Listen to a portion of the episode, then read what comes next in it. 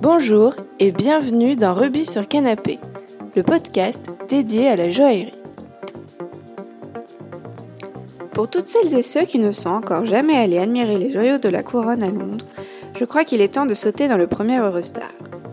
En effet, c'est au cœur de la Tour de Londres que sont exposés les bijoux de la couronne. Vous y découvrirez une extraordinaire collection de 23 518 pierres précieuses. Les joyaux de la couronne, qui font donc partie de la collection royale, sont de puissants symboles de la monarchie britannique. Ils représentent l'autorité royale pour diriger et protéger la nation.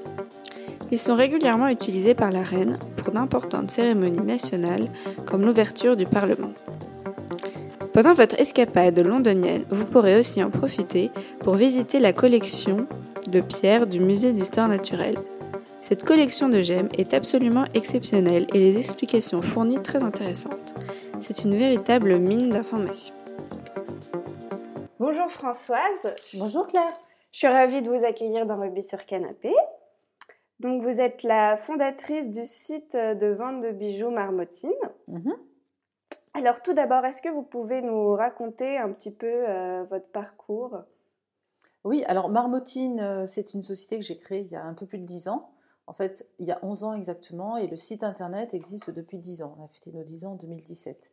Euh, bah, mon, parcours, il est, euh, il est un peu atypique. En fait, j'ai travaillé pendant 15 ans en entreprise, euh, essentiellement dans le domaine de la communication, dans l'organisation de conférences, et puis dans la communication d'entreprise, notamment chez Euro Disney. Et puis, à l'aube de la quarantaine, j'ai voulu changer d'orientation. L'entrepreneuriat m'attirait énormément. Et, en fait, j'ai eu l'opportunité de, créer mon entreprise. Euh, et, après avoir validé différents projets, j'ai décidé de, créer Marmotine et de me lancer dans l'aventure de la vente de bijoux. D'accord. Et du coup, pourquoi la vente euh, de bijoux Quelle est votre relation que vous entretenez avec les bijoux? Bah, Tout simplement, c'est un peu le hasard de la vie qui a fait qu'il y a une dizaine d'années, euh, j'étais en vacances, en vacances dans le sud de la France, à Antibes, et plus exactement. Et à Antibes, il y a un, créateur de bijoux qui a une boutique qui fait des choses extraordinaires. Et à chaque fois que j'allais en vacances là-bas, je m'achetais un bijou chez lui. Et, j'étais très frustrée parce qu'une fois arrivée à Paris, bah, je ne retrouvais pas ces bijoux. Et en fait, je me suis rendu compte qu'en France, il y avait énormément de, créateurs hein, de bijoux euh, répartis partout sur tout le territoire et qui faisaient des choses magnifiques. Mais il y a une dizaine d'années, encore une fois, il faut se remettre dans le contexte, il y a une dizaine d'années, cette notion de créateur n'était pas aussi répandue qu'elle est aujourd'hui. Euh, et, je me suis dit, bah, en tant que femme, en tant que consommatrice, moi j'aimerais bien trouver des bijoux de créateurs euh, sans avoir à parcourir la France, etc. Donc j'ai créé Marmotine tout d'abord pour, euh, dans, l'objectif de, promouvoir la création française en matière de bijoux. Et le mode de distribution à l'origine était euh, des ventes euh, en réseau à domicile, un peu comme les réunions Tupperware. Voilà. Donc ça a démarré comme ça. Ça a eu tout de suite énormément de succès parce que quand je, faisais des ventes, les, femmes adoraient les, les, bijoux que je leur proposais parce que justement c'était des bijoux originaux de qualité, fabriqués en France. Euh, donc tout ça ça, plaisait énormément. Euh, et, puis surtout, c'était des bijoux qu'elles ne voyaient pas sur, euh, sur leurs copines ou sur d'autres personnes parce que c'était justement très original. Donc voilà, ça a commencé comme ça. Bah, donc c'est pour ça qu'en fait, c'est vraiment Made in France, c'était le but de promouvoir. Voilà, le, le, Made in France, ça a été l'ADN de Marmotine dès le départ et ça allait vraiment rester. Alors après, ce qui s'est passé, c'est qu'au bout d'un an, un peu à la demande de mes clientes, j'ai créé un site internet euh, pour pouvoir vendre les bijoux sans attendre la, prochaine réunion. Euh, et puis, euh, bah, en fait, j'ai utilisé mon, savoir-faire, mes compétences. Comme je venais de la com, j'ai pris mon téléphone, j'ai appelé quelques journalistes. J'ai tout de suite eu des retombées. voilà, j'ai eu des retombées. Vos postes d'avant vous ont vraiment aidé. Oui, exactement. Oui, beaucoup. bah, je crois qu'un parcours professionnel, en fait, il n'y a jamais de rupture et tout ce qu'on fait dans sa vie professionnelle nous sert à un moment donné. Euh, donc Même vos études, euh, ça vous sert Ah oui, bah moi j'ai fait, fait un DSS communication, donc euh, je maîtrise beaucoup l'écriture. donc tout ça, ça me sert, ça me sert aujourd'hui pour, pour rédiger dans le blog, pour rédiger les fiches produits, pour rédiger les dossiers de presse. voilà. Et donc pour revenir au site internet, j'ai eu quelques très belles retombées, notamment dans le magazine Elle et, qui m'ont apporté tout de suite énormément de trafic sur le site. Et puis à partir de là, bah, le site était lancé et j'ai très vite abandonné les réunions pour me consacrer à ce nouveau média qui est Internet. Oui, vous auriez pu peut-être euh, éventuellement euh, déléguer les réunions, mais en fait, c'était pas forcément intéressant. Ouais, j'aurais pu faire ça, mais, mais bon, c'était un peu lourd à gérer en fait. Quand vous vous lancez dans un. C'est pas du tout le même métier. Et, très vite, j'ai été attirée par, euh, par le métier d'Internet, par le par le digital, par la, la rapidité, l'aspect visuel, communication, la, rapidité d'échange, etc. Ça m'a vraiment attiré. Puis en plus, c'était en pleine expansion. Il y a dix ans, le e-commerce, on était. Mais c'est ça, même aujourd'hui encore, je trouve que pour les, pas pour la bijouterie fantasy, mm. mais pour la bijouterie de bijoux précieux, c'est mm. encore très novateur. C'est un choix un peu. Euh, alors, on, ça a vraiment explosé. Enfin, moi, je vois en dix ans, l'évolution, elle est énorme.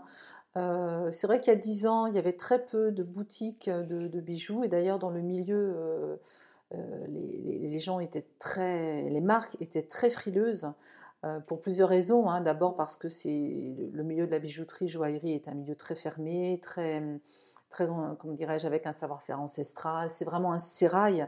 On n'y rentre pas comme ça.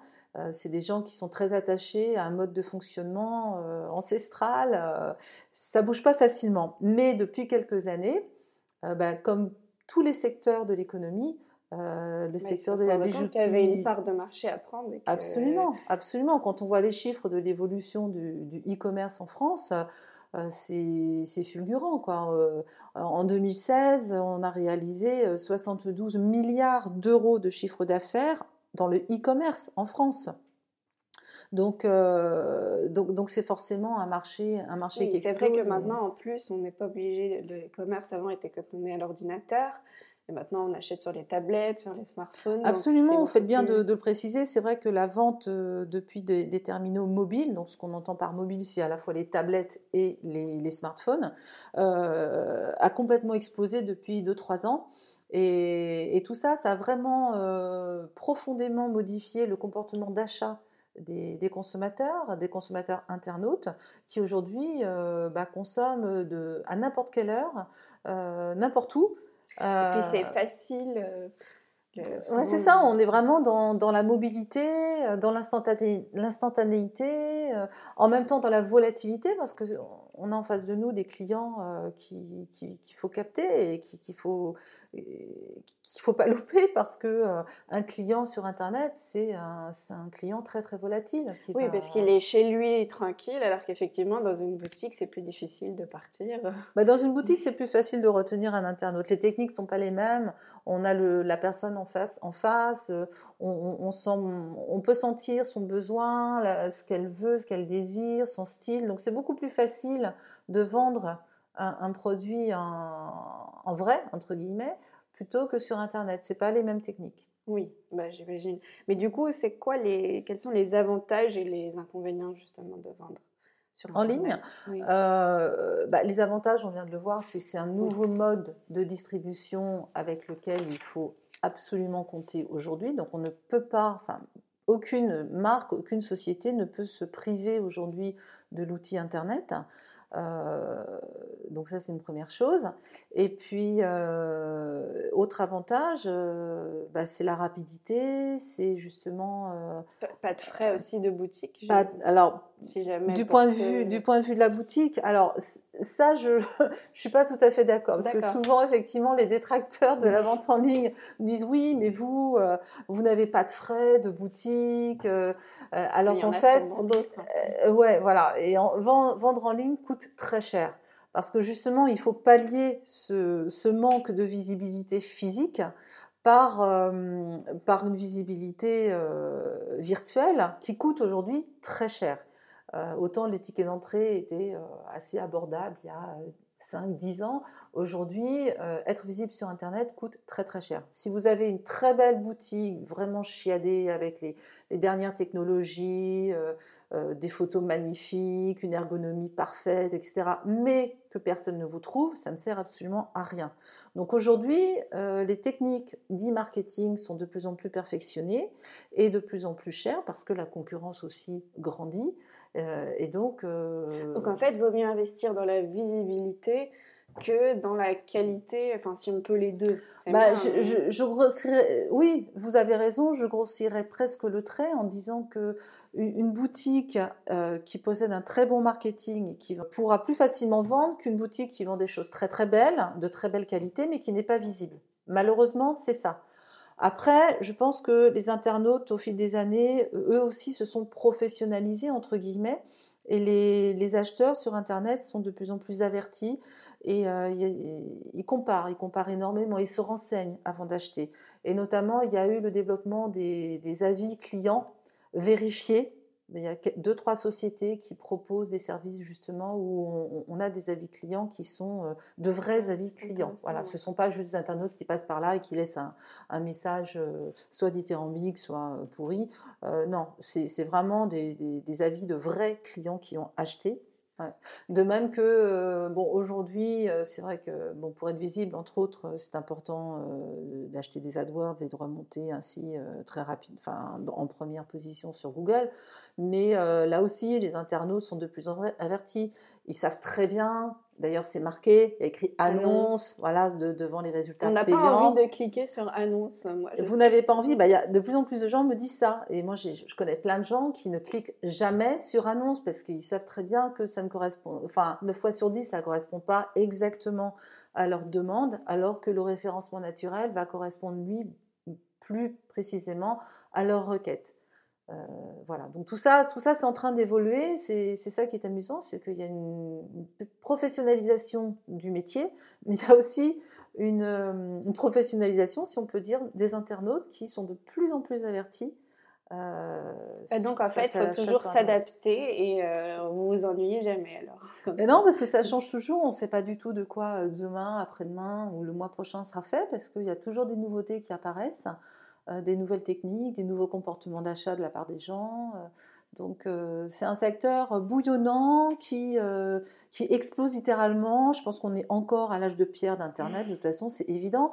Donc c'est un terrain encore, c'est un secteur encore en friche et sur lequel il y a énormément, énormément de développement encore à venir. Donc c'est ça qui est passionnant. Vous, en tant que chef d'entreprise, quelle serait une journée type de votre quotidien? Il n'y a pas vraiment de journée type parce que vraiment, c'est lié justement à, ces business. Bah, disons que les, journées type, quand même, euh, euh, bah, tous les jours déjà, il y a le suivi. Euh, la première chose que je fais le matin, c'est de regarder le, suivi, le positionnement du site, de traiter toutes les commandes qui sont tombées la veille et dans la nuit, de répondre à des internautes. donc après, il y a toute la gestion des commandes. Donc ça, comment ça se passe concrètement? C'est vous qui transférez aux marques ou euh? Ça dépend. Il y a des... Alors déjà, on n'a pas de stock parce qu'on fait que, que du bijou personnalisé, donc on ne peut pas avoir de stock. Donc chaque bijou est vraiment réalisé à la demande. Euh, Et ça, ça vous permet d'avoir quand même des délais euh, assez courts On travaille en flux tendu. On travaille en flux tendu. Alors certaines marques sont plus réactives que d'autres. chacun a son mode de fonctionnement. Euh, c'est pas forcément les plus gros qui sont plus réactifs d'ailleurs. ouais, mais euh, on, comme on travaille avec beaucoup de petites marques, euh, ce sont des petites structures avec des gens qui ont vraiment la niaque parce que c'est leur business, c'est leur marque, ils l'ont créé. Et, et c'est des gens qui ont une réactivité incroyable et qui se mettent en quatre pour répondre aux besoins des clients. Et parfois, la personnalisation, elle va très très très loin. dans... Ouais, elle va très loin. C'est-à-dire euh, que c'est pas juste le changement euh, d'un bracelet, mais... Euh, non, bah, par exemple, je, vais vous citer un exemple. On, a, on, a introduit une, nouvelle marque depuis 2-3 ans qui, qui s'appelle La Famille, pour ne pas la nommer, et qui propose des bijoux, des pendentifs représentant des fratries. donc sur un même pendentif, vous allez avoir, par exemple, si vous avez trois enfants, bah, vous allez avoir vos trois enfants représentés, mais par taille, hein, c'est-à-dire euh, par, euh, par taille d'arrivée dans la fratrie. Donc l'aîné sera forcément le plus grand, ensuite vous aurez le, deuxième et le petit troisième. Euh, donc c'est vraiment sympa comme concept, ça plaît beaucoup. Et puis récemment, j'ai une, dame qui m'a contactée, qui m'a dit, écoutez, je suis vraiment embêtée parce que j'ai trois enfants, mais sur les trois, j'ai deux jumeaux. Donc, ils font forcément la même taille. Eh bien, nous avons réalisé pour cette cliente le pendentif fratrie avec un aîné et les deux, les deux petits jumeaux qui sont arrivés juste après. Ah, c'est génial. Voilà. Donc ça, lui a, ça nous a pris un petit peu plus de temps, forcément, parce que c'est du sur mesure. Mais, mais voilà. C'est ça le plaisir aussi de faire, mm. de personnaliser, c'est que ça plaise et que justement la personne est voilà. quelque chose d'unique. Ouais, et, et, on a souvent de très belles histoires. On, a également une autre marque qui, avec laquelle on travaille depuis quasiment le début, euh, qui s'appelle Les Empreintes et qui propose de, réaliser des, bijoux euh, avec des empreintes digitales ou des empreintes de main, des empreintes de pied, des dessins d'enfants. Donc c'est vraiment un bijou très personnalisé pour le coup. Et, euh, et, donc très souvent, les gens nous envoient les empreintes de pied de leurs enfants, etc. Et, il y a deux ans, une, une cliente m'a contactée et c'est vraiment le, genre d'anecdote moi qui me bouleverse et qui, qui me conforte dans le choix que j'ai fait de, faire ce métier aujourd'hui. Euh, c'est une dame qui avait perdu son enfant tout petit. Qui, qui était mort par euh, vraiment un, accident.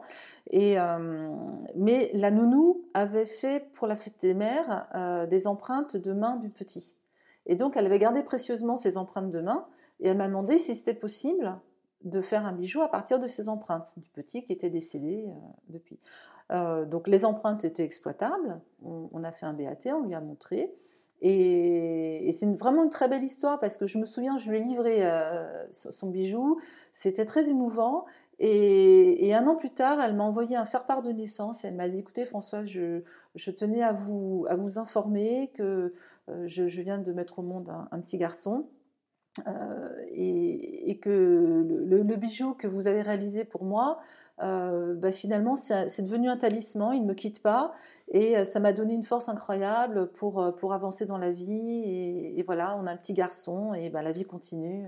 Voilà, donc ce genre... Génial, ouais, c'est génial. Ouais, ouais, et, et, ce qui est génial aussi, c'est que c'est là qu'on se rend compte que Internet n'est pas forcément euh, un, mode, voilà exactement. C'est pas forcément un mode de vente complètement impersonnel, froid, euh, déconnecté, déconnecté de la réalité. Alors voilà. est connecté, mais et, nous, on a vraiment, enfin sur sur Marmotine, euh, partout sur le site, il y a tous les moyens de nous joindre par téléphone, par mail, etc., pour que les gens n'hésitent pas à nous appeler. Et souvent, moi je suis très surprise parce que souvent on a des, contacts avec les gens au téléphone qui sont euh, souvent beaucoup plus chaleureux et beaucoup plus sincères que euh, les, les, relations qu'on peut avoir dans un magasin physique avec euh, une vendeuse lambda. Quel conseil vous donneriez justement à ces acheteurs de bijoux sur Internet que en fait c'est pas forcément plus stressant et plus... Bah, je crois qu'il faut, il faut prendre des renseignements déjà avant d'acheter sur Internet. Comme vous disiez tout à l'heure, hein, il y a les avis clients, euh, surfer un petit peu sur la toile pour voir un peu ce qui ressort quand on parle de, la marque en question. Euh, vérifier deux, trois choses hein, déjà sur le, site en lui-même, euh, voir si, s'ils ont un bon service client, un bon SAV, voir s'il y a un numéro de téléphone, est-ce qu'on peut les joindre facilement pour vérifier que ce pas une arnaque. Voilà, exactement. Vérifier une chose très importante, c'est que le site soit en HTTPS, c'est-à-dire sécurisé. Ça, c'est hyper important. Euh, d'avoir un site sécurisé. Donc, ça, c'est sécurisé au niveau des paiements?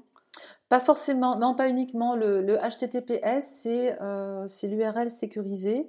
Ben, en fait, c'est il y a un cryptage qui fait que euh, quand vous naviguez sur ce site, euh, votre navigation, votre navigation est, est sécure et puis vous vous risquez pas de, vous choper des, vous risquez pas d'être happé par des hackers ou, vous voyez, il y, a, plus de sécurité quand vous êtes sur un site HTTPS qu'un site qui ne l'est pas.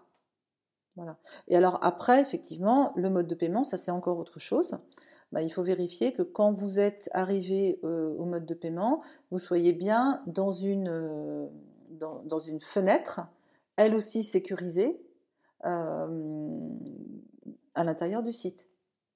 Ça, c'est important, aussi. Et vérifier aussi les, les moyens de paiement. Si, si c'est uniquement du PayPal, bon, moi je me méfierais un petit peu. Si c'est, enfin, plus un site propose différents modes de paiement, plus c'est rassurant. Quel conseil vous pourriez donner aux vendeurs de bijoux sur Internet? C'est important de savoir qui on est pour, pour, bien se vendre. Donc il faut vraiment bien maîtriser euh, oui, c'est ça. Connaître son ADN, savoir qui on est, avoir, une, identité, voilà, une identité forte et, une cohérence. Et plus, sur Internet, plus on est spécialisé, mieux c'est. parce que on peut pas vendre tout à n'importe qui. Je crois que les gens arrivent sur des sites parce qu'ils ont un besoin très précis. Ils vont rechercher, je veux dire n'importe quoi, hein, des bijoux des, bijoux pour enfants euh, en plastique. Voilà, ils vont chercher, euh, je sais pas, des Scooby-Doo, ils vont chercher, ou alors ils vont chercher une, bague de fiançailles en or. Voilà. Donc en fonction de ce qu'ils recherchent, l'internaute va arriver sur un site. Donc plus le site correspondra à sa recherche, bah, mieux, mieux ce sera. Et plus il fera une. Et plus vous risquez de transformer. Donc je crois qu'il faut vraiment avoir une offre cohérente une identité forte qui correspond, une image hein, qui correspond vraiment à qui vous êtes, ce que vous vendez, euh, un univers, et l'internaute qui, qui, va vraiment matcher avec votre univers, eh bien, il sera content et, il transformera. Quels seraient vos projets pour Marmotine euh, dans l'avenir? On, en, on en a plusieurs. Euh, bah, tout d'abord, continuer à grossir gentiment. on reste sur le Made in France parce que c'est vraiment ce qui, qui depuis le début nous... Et votre ADN, justement. Et notre ADN, ouais. Euh, on a commencé dans la bijouterie fantaisie haut de gamme et petit à petit on est vraiment monté en gamme pour laisser un petit peu la fantaisie parce que on s'est rendu compte que dans la fantaisie il y avait vraiment de tout. En fantaisie on n'a pas forcément la qualité qui suit non plus, c'est-à-dire qu'on a beaucoup beaucoup de personnes se sont improvisées euh, créateurs ou créatrices ces dernières années avec plus ou moins de bonheur. Certaines ont réussi, mais on, on s'éloigne un peu du bijou. Donc, euh, nous, on a vraiment voulu, au travers du Made in France, euh, mettre en valeur, mettre en lumière les savoir-faire français, qui sont vraiment des savoir-faire ancestraux.